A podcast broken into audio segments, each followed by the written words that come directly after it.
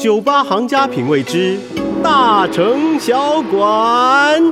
Hello，大家好，欢迎光临大城小馆。今天一样有很多有趣的新闻来跟大家分享啊。首先，第一则新闻啊，厨师烹调失误，午餐面条炸太硬，日本的七个小学师生牙齿受损送医。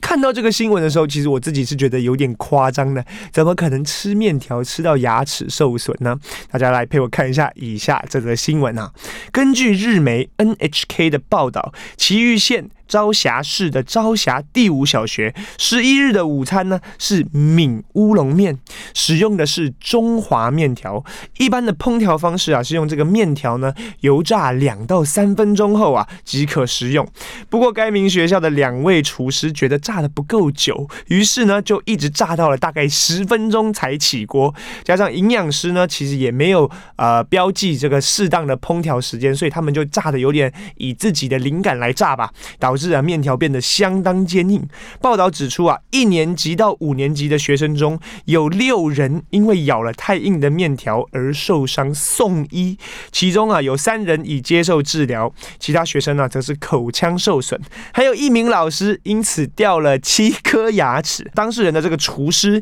及其公司啊，已经向受伤的这些师生呢来进行道歉，并且啊严拟这个赔偿的措施。毕竟真的很严重嘛，都掉了七颗牙齿了。那据了解呢，该该小学在乌龙面事件之前呢、也因为货运公司的失误，让这个小朋友们的某些班级的甜甜圈竟然供给的是已经过期一年的甜甜圈，所以啊，在这个学校的这个饮食安全上面，感觉是非常有疑虑的。而这个朝霞市呢，负责学校饮食的学校给食课也表示，学校的营养午餐应当让孩子能安心的食用，希望啊能够采取避免类似很悲剧的案例再次发生。好的，那我们以上这则新闻里面呢提到的面条炸太硬的这个面条，英文叫做 noodle，n o o d l e，noodle。那我们就要来聊聊 noodle，除了当面条以外，还有没有什么其他的意思？首先呢，noodle 呢可以在口语当中说一个人傻，譬如说我们可以说 you are a noodle。不是说你是个面条，其实说的意思啊，就是你真是个傻瓜。Noodle 可以指傻瓜的意思，但是同样呢，Noodle 也可以指脑袋、头脑的意思。所以呢，如果我们跟一个人说 Please use your noodle 的时候呢，就是不是用用你的面条，而是动动你的脑袋瓜、动动脑子的意思。所以 You are a noodle 骂人的话。Use your noodle，动动你的脑子。在英文的口语当中，面条有非常多的意思，大家可以把它学起来，以后啊就会让人觉得你的用词非常的生动喽。好了，在下一则新闻里面，我们要讲到一个更离奇的事情。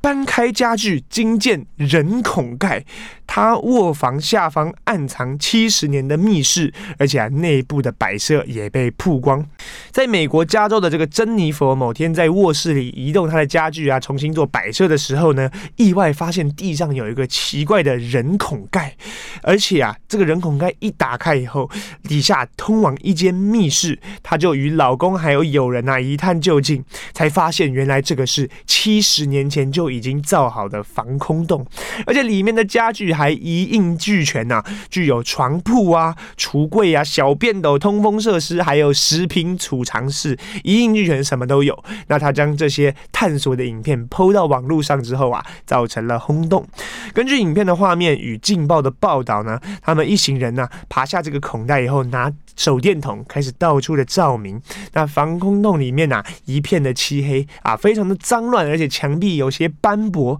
不过呢，里面倒是啊用品啊，感觉都是被人使用过的，而且呢非常的完整啊，什么都有，一应俱全。那珍妮佛跟丈夫啊，原本认为这应该是二战时期的防空洞，之后呢却发现这栋房屋是在一九五一年才落成的，所以呢就推测，哎，这感觉已经是二战过后了。他没有仔细想想啊，前屋主可能是因为担忧这个冷战。引发核子战争，所以啊，才打造了一处避难所。那他也表示，这在当时非常的正常，因为人们很担心这个加州的海岸会被核子弹攻击嘛，尤其在这个加州中部会成为攻击聚焦的一个地方。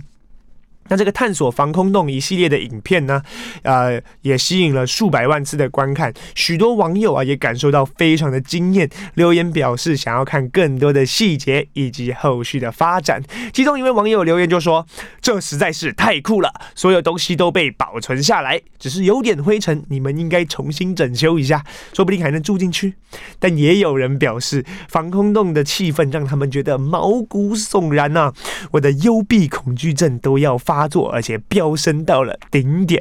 好的，这就是我们珍妮佛啊，非常有趣的一段经历以及故事啊。回到家，我也想看看我们家的地下室是不是有这样子一个很神秘的空间呢？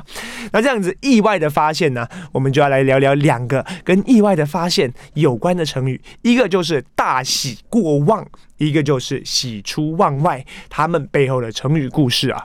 那大喜过望啊，大就大小的大，喜欢的喜，超过的过，期望的望，就是我的欢喜超过了我的期望，就非常开心的意思。那这样子的一个成语呢，来源其实是在《史记》中，在楚汉相争的时候，有一位将领啊，叫做英布，这位。英雄的英啊，布匹的布，这位英布呢，本来是跟着项羽打天下的，立下了不少功劳。后来啊。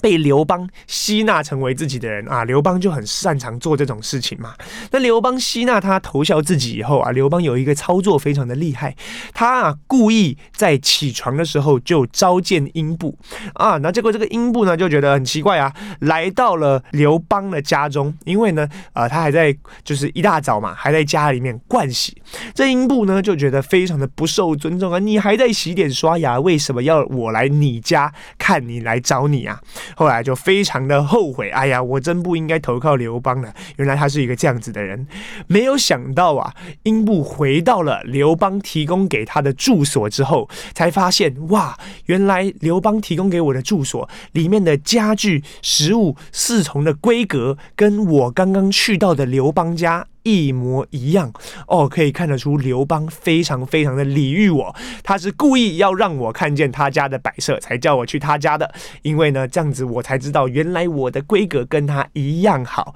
那这个英布他得到的这样子的待遇呢，超过了他原本的期望，所以呢就有大喜过望啊，就是英布当时的心情这样子的一个说法流传下来。因为之前被召见时受到的屈辱，现在又看到这。么多的赏赐与原本的预期不同，所以特别的欣喜，我们就可以用“大喜过望”这个成语来形容啊。那另外呢，我们刚刚提到的“喜出望外”，其实呢意思也是差不多的，但是它的来源却完全不一样啊。“喜出望外”这个成语最早呢，其实是苏轼他在《与李之仪书》啊这样子的一个书信当中呢留下的一句话。那这个苏轼呢，是北宋著名的文人，大家都知道嘛，在三苏里面，苏轼非常的重要，在诗词书画上都非常的有成就。但当时啊，王安石推行新法，那苏轼啊上书啊痛陈王安石的新法，但因为王安石当时握有大权嘛，所以他得罪了王安石，王安石啊就把他。贬谪了，那这个苏轼非常的惨呢、被连贬数州，最远还被贬到海南岛过。那被贬之时啊，苏轼呢就跟他的老友叫做李之仪，他跟他们通信啊，信里啊就写到：“汝书犹数，喜出望外。”意思呢，大概就是指跟李之仪啊很久没见了，最近呢却常常可以收到他的书信，这是让他感到啊、期望之外的欣喜啊，让我我这是我没有想到的，但是又这么的快乐，就是喜出望外。所以后来呢，喜出望外就被形容啊来一直因为意想不到的事而感到欣喜，感到开心，我们就可以说喜出望外。因为苏轼他在那个贬谪的这个过程当中嘛，心境肯定是非常的抑郁。啊，那有这样子啊。这叫什么？小确幸的事情发生，或者是这种令他感到很温暖、很意外的这种开心的事情，就会对他有造成一种特别反差的这样子的欢喜，所以啊，就有喜出望外这样的一个说法。今天的两则成语，大喜过望是跟我们的阴部有关，而喜出望外是跟我们的苏轼有关，大家记起来喽。那在下一个段落里面呢，跟上礼拜一样，上礼拜呢我们提到了黄豆的用法，今天呢我们就来提到跟黄豆也有关系的酱油。酱油有生抽，有老抽啊，有的用黄豆做，有的用大豆做，到底是怎么一回事呢？我们在下个段落就来告诉大家。我们休息一下，马上回来。